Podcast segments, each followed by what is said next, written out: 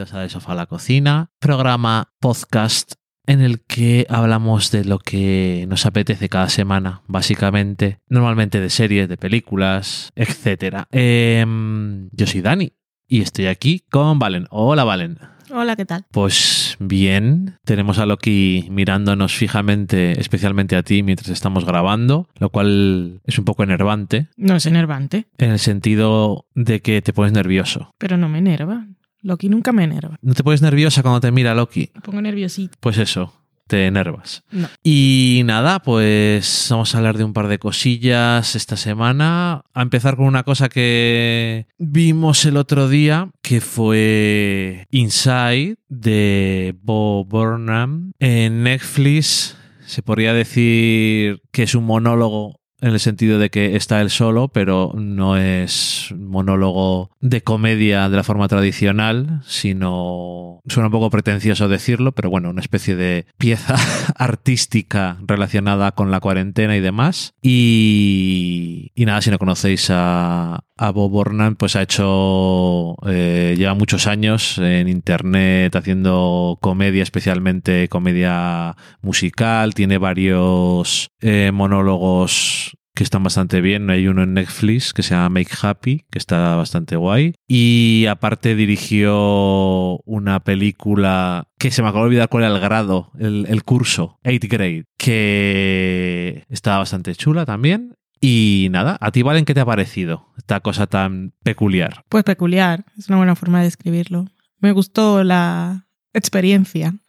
Es una experiencia que vives con él. Sí. Porque, mm, como decías tú, pieza artística a la cuarentena, pero la cosa es que este, esta buena persona eh, se, bueno, estaba confinado, pero se encerró en una habitación a crear. Y en esa misma habitación vemos como todos los números musicales que va creando y pasa, pasan los meses, le crece la barba, le sucia el pelo.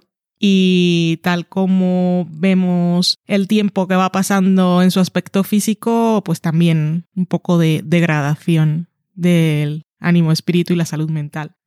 Así que es un ejercicio interesante, pero aparte de eso, que puede sonar un poco, pues, socorro. Mm, sí, hombre. Tiene momentos. Tiene momentos socorro. Tiene momentos socorro, pero tiene momentos muy divertidos y muy sorprendente. Tiene un par de números que están geniales. Es otra cosa, también es muy meta y pues no sé, lo recomiendo. Lo, habrán recomendado muchísimo porque es como uno de los, es el, mm, con un tema totalmente diferente y una puesta en escena totalmente diferente, es el Nanet mm. de este año, que siempre hay un especial que trasciende un poco el formato y el género. En el caso de Nanet, pues era simplemente la puesta en escena de un, de un monólogo habitual, pero en aquel caso el tema y cómo se cómo desnudaba eh, Hannah su Hannah Gatsby su experiencia era lo que lo hacía diferente y en este caso pues es no es el simplemente enlazando números, que también, pero hay una progresión dramática, psicológica y emocional en todo. Sí, al final esto es más formalmente. Diferente porque la, los números musicales y comedia y tal, pues es lo que ha hecho siempre. Lo que pasa que esto es totalmente distinto, primero porque no hay público. Sí, y además eh, lo está haciendo él todo. es el director y el editor y todo, que parece una chorrada, pero claramente también ha puesto un poco de esfuerzo en que no hace falta que esté todo ordenado ni nada, simplemente que se ve qué es lo que está usando para hacer las cosas. Y se va, se va viendo un poco las transiciones y tal. Eh, sí que es verdad que como desde el punto de vista de la comedia hay menos cosas eh, directamente graciosos sin ningún punto que hay que comentar aparte, pero hay también algunos que son muy... A mí, por ejemplo, el de cuando se comenta el reaction. Eso es brillante. El reaction del reaction es Es, de hecho, eh, yo creo que es la cosa más mm, graciosa Sí. del especial. Es una de las cosas que yo me imagino que tendría, había tenido la idea y dice, bueno, pues lo pongo, pero bueno, está rodeado de otras cosas que no son, son un poco más. Luego tiene partes que son un poco más de comentario social, como lo, el, del calcetín y alguna otra cosa más, pero tiene mucho, pues eso de. Sí que es, aparte de lo que dices tú, como el Nanet de este año, es uno de las. Es una de las cosas que más han sido aclamadas o comentadas que son un producto directo de la pandemia Sí. porque hubo muchas cosas que aparecieron o que se hicieron también, las dos cosas, durante y justo nada más acabar, pero muchas de ellas no tenían realmente mucha fuerza para la gente porque no, no tocó mucho la fibra. Hay muchos, muchas series y antologías de gente hablando por Zoom. Solo lo de Mythic Quest. que Sí. aparte lo hicieron muy rápido. Se Pero- llegó en el momento justo. Porque tenían una buena idea, quiero Sí. decir, y era un episodio. Sí. Pero había varias que se me ocurran, hay dos o tres Hay, hay o cuatro demasiadas. demasiadas cosas, pero ninguna se acuerda de ellas, la gente. Y esto pues es una cosa que yo creo que han comentado más, pues porque le ha tocado a veces a la gente la fibra un poco. Y realmente, más allá del artificio de que estás haciendo un producto, como comenta en muchas ocasiones, como dices tú, es muy meta. Al mismo tiempo, yo creo que sí se nota un poco la sinceridad de la, la soledad. Sobre todo. Que ya en otros de los anteriores. Y por eso Make Happy también tenía bastante bien, porque el título es un poco irónico. Y también comentaba son- de sus problemas que ha tenido de ansiedad y de depresión. Y en este caso, pues es, llega un poco todo al culmen por todo lo demás que ha pasado. Por cosas, por factores exteriores. Eh, yo creo que es curioso y lo que dices tú, que a lo mejor si lo describes así como muy cerebralmente, pues no parece que merezca la pena o te da un poco de pereza, pero yo creo que sí merece la pena verlo. Sí. No es corto, eso sí, Hora y media. hora y media duraba, que no suelen ser cosas tan largas, normalmente los que son monólogos, pero como decimos, esto es una cosa un poco más peculiar. Y aparte de decir que... Tiene producción. Sí, Y tiene mucho mérito ver que lo hace realmente todo. Sí. Y, y que decir que, aparte, pues eso de la comedia o del comentario y tal, que cuando hace canciones sabe cómo hacer canciones en un género. Mm. Y entonces, como te he dicho alguna vez, que la comedia musical, si no sabes hacer música, no tiene sentido. Y bueno, por eso está guay. Así que nada. Y una cosa completamente diferente que vimos ayer fue Black Widow, que la película de, de Marvel y de la Viuda Negra, que yo no recuerdo ya, esto estaba pensado estrenarse hace un poco más de un año, ¿no? Estaba, era una Mayo- película del año pasado. De mayo de 2020, o algo 2020, así. sí. Mayo, verano. Y bueno, pues todos sabemos que han pasado cosas y ahora ha llegado a cines y a Disney Plus. Sí. Que lo decía porque no sabía si había llegado a cines también, Sí. pero me imagino que sí. Y... ¿Y qué tal? Valen, ¿qué te ha parecido esta historia de Vida Negra? Porque es una cosa muy curiosa al final. eh, bueno, spoilers eh, de hace varios años sobre cosas de Vengadores en game. Es lo mismo que dijimos en Loki, no lo sé, pero eh, en esa película, por si no lo habéis visto, pues lo eh, avisaos estáis. En esa película se muere el personaje. No hace falta decir, es simplemente una precuela. Ya, pero bueno. Digo, se muere el personaje, entonces estaba intentando hacer un comentario. Que por eso cuando anunciaron que iban a hacer esta película, que es una precuela que transcurre antes de Infinity War, pues me pareció como una decisión rara, digo, porque cuando sale de la franquicia en aquella película es como la parte menos satisfactoria de toda la película, Sí, lo que no perdonamos. y entonces daba la a veces también es una cosa un poco cínica de los tiempos en los que vivimos ahora, en la que todo puedes hacerle un comentario que está fuera de la obra y parecía que era como, mira, yo también me quiero ir igual que estos otros actores y no sabían cómo sacarlo. Pero después han hecho otra película y por lo tanto no era ahí, simplemente es que no quedó del todo bien. Y una vez que hemos visto la película, yo creo que me alegro de que la hayan hecho. Me da pena que por una parte pues ya no esté la viuda negra, pero veo que sacamos algo más de ella también, así que también estoy contento. ¿A ti qué te ha parecido? Pues me, me divertí mucho, me pareció súper entretenida, mm, es una película Marvel. Mm, Esto es una, te voy a hacer una pregunta porque no lo tengo muy claro, pero puede ser la película con más acción física que no es de golpes de superhéroes y cosas de Marvel. Pues... Más que hay mamporrazos Sí, porque para por- y regalar. qui- quizás la película de Winter Soldier, alguna de esas también Pero es de ese estilo, pero Es esta, que esta es constante. pero esta lo que quería decir es que aparte de eso, la mayoría de los personajes involucrados en la acción son humanos. Mm, Por lo tanto, Claro, no está eh, Winter Soldier ni Capitán América. el riesgo eh, se nota más Mm. y duele un poco más porque se dan, se dan algunos, algunos, se dan algunas hostias como panes.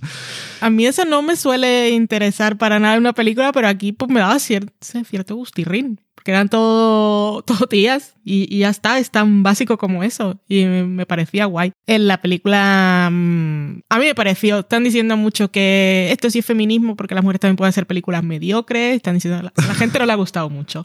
A mí me ha gustado. Me ha parecido película de verano, blockbuster, palomita, súper entretenida, eh, con sus toques de humor, cosas emocionales. La parte de la familia, tanto del principio como lo que viene luego, me pareció de lo mejor además. Y muy curioso, inesperado, muy The Americans en una parte y Florence Pugh y eh, Scarlett Johansson están geniales, eh, las dos juntas y yo me lo pasé muy bien. Me gustó mucho, me pareció muy satisfactoria. A ver, no es igual la mejor película de Marvel ni nada, pero se nota un montón. Primero, que el equipo de stands y los coordinadores y todo eso han hecho un trabajo súper guay porque tiene, como dices tú, un montón de acción, pero además de gente que en general no puede hacer cosas sobrehumanas, por lo tanto para mantenerlo interesante y no hacer eh, como las películas de Jason Bourne y cosas de estas, pues mm, puede, y- o sea, con el shaky y todo eso, pues hay que pensar bien las escenas para que quede chulo y yo creo que lo han conseguido de lejos. Y la parte emocional y todo eso, tanto el principio como una escena que, o un tramo casi de la película que tiene un montón de no acción, se notaba también que una vez más, como les suele gustar en Marvel, cogen a directores super indie para hacer estas películas, que es una cosa que parece como muy rara, pero que yo creo que le- les funciona muy bien. En este caso es eh, Kate Shortland, que también ha hecho eso, varias películas. No sé si has visto tú una de ellas que se llamaba El síndrome Berlín o algo así. Por ese título no me viene nada. Es que, o me suena que lo hemos, hemos hablado de ella en algún momento. Bueno, en cualquier caso, que mm, yo creo que sabe hacer bien las partes eh, emocionales porque tiene un equilibrio curioso y complicado entre hacerlo sincero y que la gente que está implicada en todas las escenas son eh, gente de la que en teoría no se puede fiar nadie. Porque incluido Nastasas, pues son espías o otra cosa y no sabes cuál es la sinceridad siempre, pero lo camina muy bien porque los actores también son muy buenos todos, porque aparte de ellas dos, pues están Rachel Weisz, Y David Harbour, el señor de Stranger Things, bravo. el policía, o sea, rey de la comedia. ¡Qué maravilla! Es quitando el villano, es el señor de la película y le usan muy bien porque le sin ser es que estas luego hacen las cosas estas de falta de respeto al hombre. Pero es que es un personaje muy patético y está muy bien utilizado su sinceridad y las cosas que le importan para hacer comedia porque las otras tres mujeres son muy... mm, no me interesa todo lo que está pasando. Es que podría ser, podría ser súper ridículo o desagradable, pero el tono, tanto la dirección de actores y el guion y, y él como te sirve las cosas, es perfecto para que sea gracioso. O sea que en, otras, en otras condiciones pues no te haría gracia.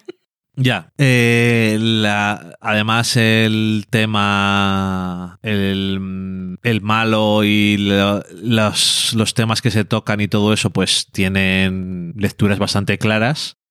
Obvio. obvias, pero tampoco es una película que se dedique a pegarte martillazos en la cara con los temas. Mm. Simplemente, como dices tú, las cosas son obvias y no hace falta volverse loco explicando nada. Eh, que por cierto, tiene un par de momentos de te voy a explicar una cosa y a veces no soy súper fan de esas cosas.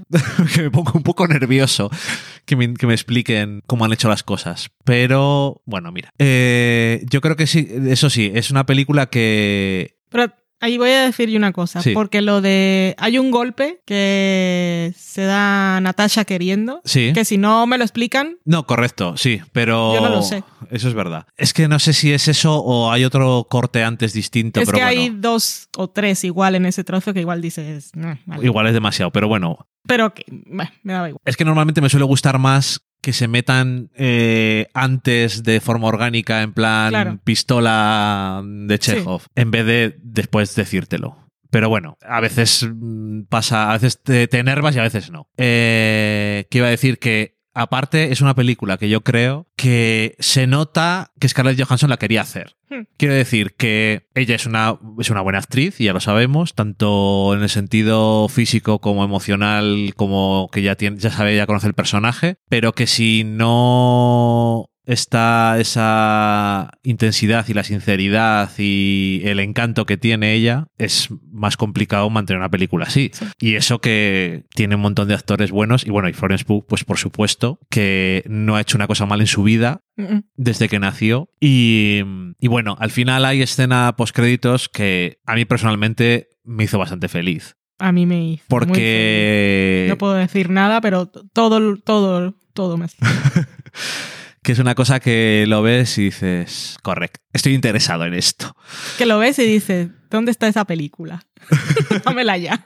Pero no, te lo van metiendo, te van, pues van metiendo cosas. Es que esto es lo que pasa cuando realmente es un universo cinematográfico que está compartido con, la tele- con los productos televisivos, entre comillas, porque, bueno, de streaming, whatever, no como era antes, que era falso, no tenía ningún tipo de relación en, en realidad, y van metiendo cosas No, en un lado y en otro. Coulson sigue muerto en el canon. Ya, bueno, Lo en fin, mató Loki en la primera película y ya. Y ya está. No nos interesa nada lo que ha pasado en Agents of S.H.I.E.L.D. Shield no existe. ni nada. Y cada vez que sa- y si vuelve a salir Sif va a decir yo no estuve allí como mu- mujer invitada de un día. Eh, que hablando de Loki queda un episodio. De la primera temporada, si alguien no lo sabe, está renovada. Recordadlo siempre. Bueno, espero que termine satisfactoriamente y no con un super cliffhanger que me haga querer matar a todo el mundo.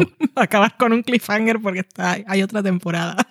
Y a lo mejor, es que estaba pensando en Loki y en, y en esta película, y a lo mejor puede haber gente que diga, eh, pues estos productos se sostienen porque tiene actores y actrices de talento, carismáticos y que encajan muy bien en su papel, lo cual, ¿dónde está la parte mala? Quiero decir, eso es una cosa que tiene que darle crédito a la gente de Marvel que ha sabido escoger actores que te pueden mantener cualquier cosa y además luego hacer las cosas bien. Y en cuanto a lo de que es una película mediocre, no lo sé, lo decían también con eh, Ant-Man, pues también Ant-Man es bueno, es ok. Yo creo que esta película es algo mejor para mi gusto, pero que Es que con Ant-Man creo que nadie dijo nada. nadie dijo nada. y no- Pues eso, pero si esa película hubiera sido más eh, protagonizada por una mujer, ya harían comentarios de ese tipo. Es que no sé. Ah, me suele oler un poco, un poco regulero.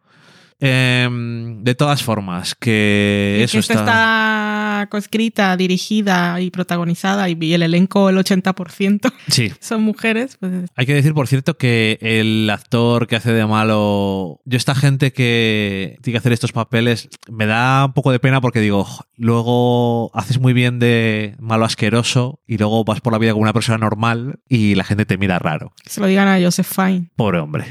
Le duele. le duele, es que le duele. Está tan Además, feliz de haber acabado. Las cosas que le hacen decir. Ay, en fin, pues nada, que eso. Ah, por cierto, que se acabó Top Chef la temporada 18, que ya habíamos mencionado brevemente sin no te metas en Top Chef, que hay unos líos con el que ganó, que- ¡Oh! que no me he enterado. Deja, que no, no lo he leído. Bueno, entonces eh, lo leeremos y hablaremos de ello si es que es necesario. Eh, y nada más. Yo iba a decir simplemente que la temporada había estado bien. La temporada ha estado muy bien, eso sí. Así que nada, ahora ya estoy interesado en saber qué ha pasado. Eh, Es que creo que lo salieron el, el mismo día que se anunció ganador o ganador en reclamaciones a, en- por Twitter porque a esa persona la habían echado del restaurante en el que trabajaba por misconduct, sexual misconduct o algo así. Ok. Mm, Pero no sé en qué quedó ni nada, porque fue. Lo vi y, y no le presté mucha atención. Pero yo sí quiero recomendar The White Lotus, que se estrena este fin de semana en el que sale el programa. Serie de HBO de Mike White, co-creador de Iluminada, la serie de 2011. Se estrenó hace 10 años justo, que co-creó con Laura Dern, que yo aproveché para verla entera, iluminada, eh, hace unos días porque estrenaban esta nueva. Y The White Lotus, a mí eso- he visto cuatro episodios por ahora, son seis, es miniserie y me tiene bastante atrapada. Pero me siento como, como una mosca atrapada en, en la red de una araña. O sea, Pero- estoy atrapada, pero no. es- es- no lo sé incómodamente. por momentos, pero es no, no es rara. Eh, la serie ti- tiene algunos puntos en común con Iluminada. Em, ¿De qué va? Pues seguimos a un- los huéspedes y trabajadores de un hotel, de un resort, bueno, de un hotel, de un resort de lujo en Hawái, otra vez.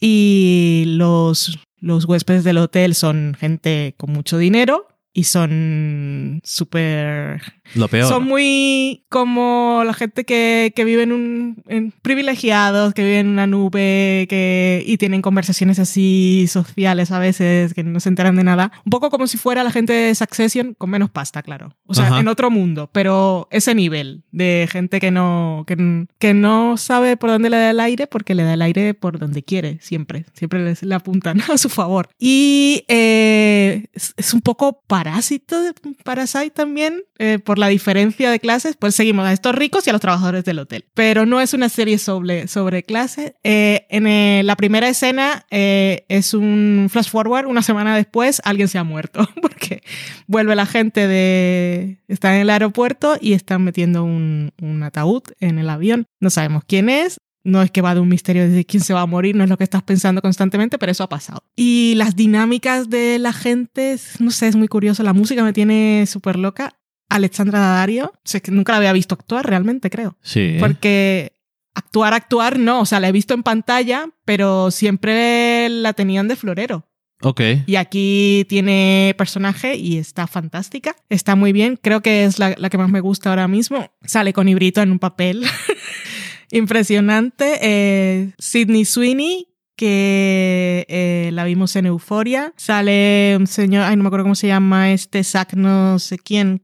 No, Fan. Bueno, uno de Tremé. Todos los actores os van a, a, sonar de algo. La música es flipante. No sé. Es intrigante. A mí me tiene súper intrigada. El tono es un poco... Tiene momentos que te hacen reír, tiene momentos que te hacen sentir muy incómoda, pero en general a mí me gusta mucho. No sé. Son seis episodios solo. A ver cómo acaba. Ok. Estaba pensando en donde... el- Que decías tú que estaba de florero, pero yo recordaba que la había visto en algo y no recuerdo en qué. Simple y llanamente. Ah, en True Detective. Claro. Ok, ahí sí que era, desde luego, sí. Correcto. Entonces no tengo nada que decir al respecto. Pues aquí pone que sería en The Girlfriend Experience. ¿Eso es en la nueva o algo? En la nueva, es que de la nueva solo he visto dos o tres y no salía. Y de la anterior también me quedé que vi dos o Aquí tres. pone cuatro episodios de 2021. Pues no, no, no la he visto. Ok, pues nada. Oye, ahí está. Que te tiene atrapada por cómo va a ir la trama. No es tanto la No trama. es trama, No sino- es trama porque lo que estás viendo es esta gente que está ahí metida en ese hotel y entonces caprichosos y pidiendo y exigiendo cosas y sus burbujas y hablando unos con otros. O sea, es, es básicamente estás ahí en el hotel. Eh, entonces no es trama, no estoy pendiente de quién se va a morir ni si alguien va a matar a alguien, tampoco es eso, es pero, pero eso, de ver a esa gente ahí, y, y en realidad me interesan todos. Cuando me ponen escenas con quien sea, no sé, no sé qué es lo que tiene. Pero a mí me Eh, tiene súper atraspada. comparte con Enlightened, Enlightened, eh, que es muy cringy.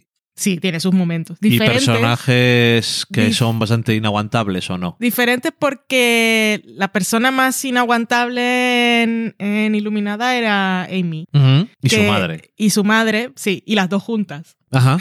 Pero aquí, aquí sí, tiene, tiene momentos, tiene momentos incómodos, son diferentes. Este porque con Amy sufría, porque Amy, Amy y su madre aparte era, te ponía nervioso, o sea, era irritante. Sí. Y, y daba cosas porque Amy al final quería hacer las cosas, tenía buenas intenciones, pero no, Pero no. conducía bien el coche. Y, y te ponía muy nervioso. Pero en esta hay, hay cosas muy, muy de...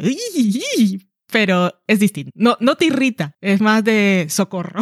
A este hombre, de todas formas, le gusta ponerte en situaciones incómodas. Sí, sí, sí, y, y lo disfruto, ¿eh? Ok, que oye. los críticos de Estados Unidos lo que dicen es que se parece más a unas un culebrón que hizo él en Fox que se llamaba Pasadina a principios Ok. de 2000 o a finales de los 90 que a Iluminada. Yo aquella otra cosa no la he visto y no sé de qué va, No- no- ni me suena. pero no sé, me está gustando. Y producción y dirección está genial y tiene esas cosas también del mar y escenas debajo del agua y que, que le gustaban mucho. Tiene en una obsesión del hombre este con Hawái, ¿no? Sí. y los animales marinos. No sé. Hay drogas también, como en- Ah, es que tú no, tú no acabaste iluminada. Tiene algunas escenas locas. Hombre, pero he visto drogas en Iluminada. Vale, pues es que creo que justo ese episodio de las drogas fuiste, dejaste de jugar y pasaste por el salón. No me acuerdo ahora. Bueno, anyway, que eso, que no sé cómo acaba, pues solo he visto cuatro, pero me está gustando. Pues guay. Oye, que alguna cosa más de las muchas que ves que digas, estad atentos a esto. Em, ahora mismo no me acuerdo. Tengo, una de screeners acumulados, que Uh. ya no es como antes, que decía, uy, tengo screener, voy a verlo. Tengo la de Mr. Corman, que es la que ha hecho Joseph Gordon-Levitt. Ajá, en Apple. Que ni siquiera he visto el tráiler, o sea, imagínate. No sé ni de qué va. Eh, Ted Lasso vuelve, pero nos queda un... No vuelve la semana que viene, o sea que ya hablaremos en el próximo podcast. Ajá. No, no lo puedo decir. Ted Lasso vuelve, no, no pongas nada. Ok. porque el embargo es el lunes. Eh, no sé, no tengo tiempo. Es que no hay tiempo para todo, Valen. Ay, en fin. Pues nada más, eh, un programa cortito y pero programa otra semana más, así que vamos a volver a admirar a Loki, que ahora mismo está tumbado entre nosotros dos. Mientras hablaba Valen le echo una foto Voy a verla. y nada más, que muchas gracias por acompañarnos como siempre y escucharnos y contadnos cosas que veis y eso. Que aunque no tengamos ahora la sobremesa, seguimos diciendo, seguimos leyendo las cosas que nos ponéis y nos las incorporamos a la mente. Y nada más, eh, nos escuchamos la semana que viene. ¡Adiós! Adiós.